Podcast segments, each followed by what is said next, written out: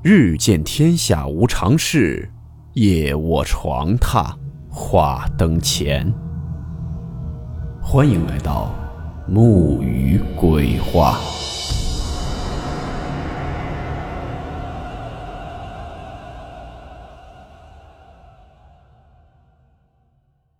大家好，我是木鱼。今天的故事来自听友六条投稿分享。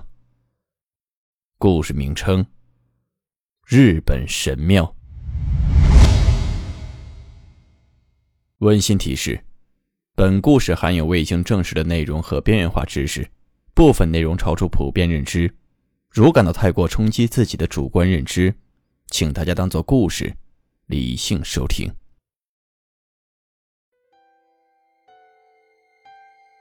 我是一个敏感体质，虽然不是阴阳眼。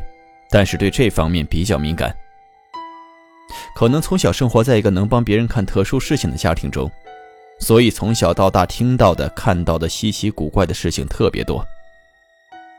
因为我常听节目，而且靠着听节目睡觉或者开车，明显的感觉到有些故事的真实灵异性不会因为在一番讲述而丝毫的减弱。所以今天我也分享一个自己经历的事情。以后有机会呢，还有更多的故事。也会分享给大家。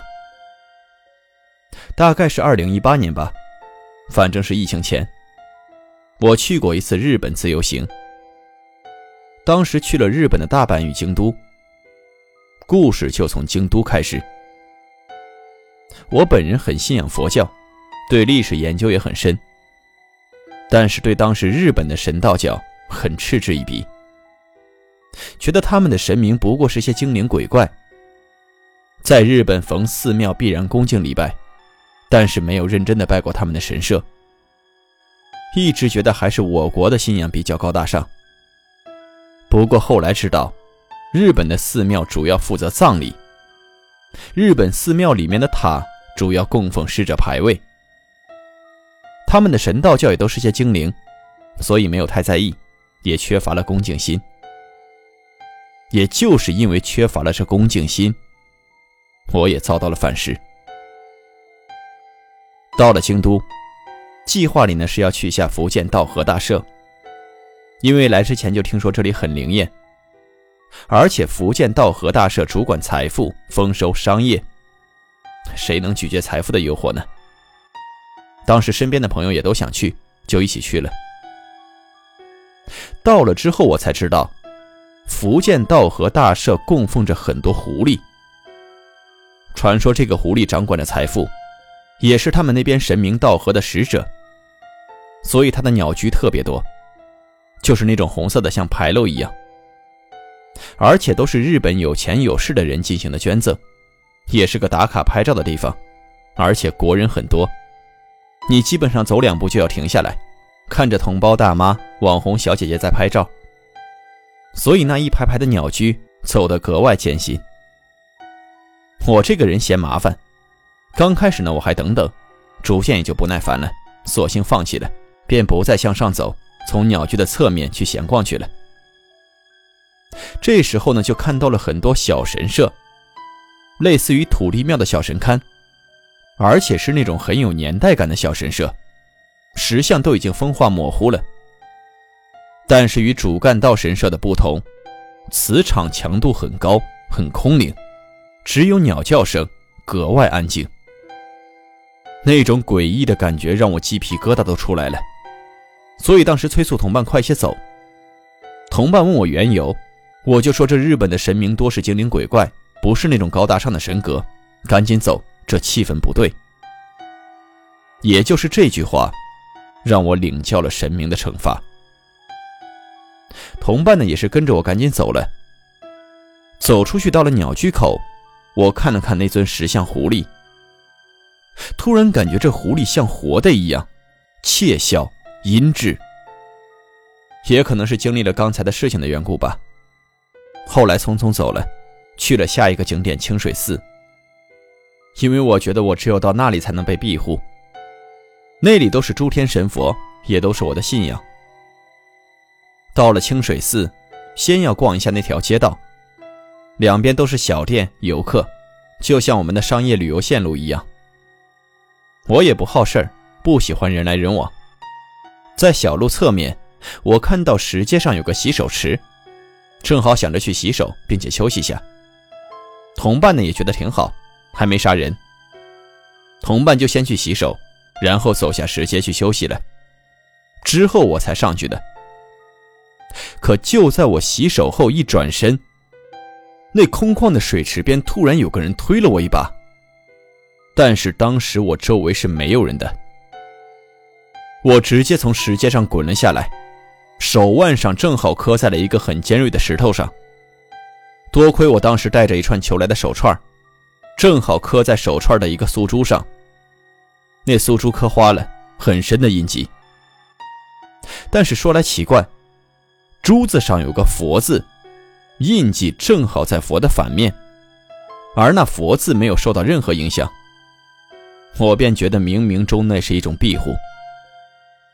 我本人也没啥事儿，只是白 T 恤弄脏了。从十几层青石台阶上滚下来，也真是万幸。而且衣服呢也是一面脏，另一面没事。后来我还反着穿了起来。这一摔我知道了，肯定是冲撞了什么，因为被推的感觉很明显。我有些慌张。赶紧去清水寺礼拜，但是心里还是慌慌的，因为我知道自己的轻视被记恨了。后来在清水寺，我平复了很久。我在寺庙里休息的时候，便打开了手机看看。就在打开手机照片的一刻，我发现了问题。之前在福建道和神社的时候，当时手机在外套口袋里，并没有拿出来。苹果手机大家是知道的，正常开机拍照是要人脸识别或者指纹的。但是手机那次不知道为什么自己开了，并且手机里面还多出了一张照片。照片很糊，黑漆漆的糊。但是在照片上能明显看到一个轮廓，占据了照片的三分之一。那是一个女人的身体轮廓，长头发。丰乳翘臀，长腿。关键是那长头发上还有一对耳朵，尖尖的动物耳朵。我当时一惊，那明显是一只女狐狸。同伴也吓了一跳。此事过去了，后来回国也跟朋友讨论了这个事情。结果分享图片的时候，朋友猛然间发现，这张照片除了一个美女狐狸外，照片的角落里还有一张苍老的老太太脸，我当时都没发现，想想也真是毛骨悚然。还是回国后我朋友看到的，后来手机丢了，不然这个图片也能提供给大家看了。所以到了别的地方一定要尊重人家的信仰，不要生出轻慢的情绪。总之，日本是一个念力很强的国家，这种念力。有怨恨，也有伤爱。后来我查了一些资料，关于福建道和大社这个地方，除了美好外，还有很多灵异传说。他们那美好的背后，都是血腥与灵异。传闻日本古代这里会祭祀活人给这位神明，以保丰收。而且这里有很多失踪传闻。曾经有一对情侣在这座山上旅游，他们不知不觉走到了山的深处，后来他们的踪迹就消失了。在神秘消失了一个月，当他们一个月后再次出现时，两个人都忘记了自己的名字，连自己的家人都不认得了。至于他们是不是进入了神隐之地，一切都不得而知。当然，这还不是最恐怖的。发生在这里最离奇的，莫过于孩童丢失的事件。有人说，在半夜时会看到成群的儿童面无表情的自觉排成一排，逐渐向那树林的深处走去。而关于这些，村中的老人经常会说，孩子们是被神灵勾去了魂魄。由于孩子们能看到大人们看不到的东西，所以他们会很容易被拉住心神。神灵往往就喜欢蛊惑这些孩子。每年福建道河的周边地区便会走丢很多儿童，一直到现在都没有找回。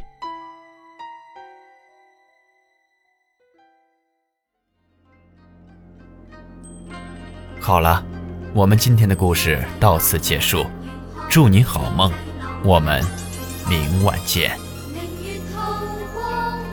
谁人愿爱凄厉鬼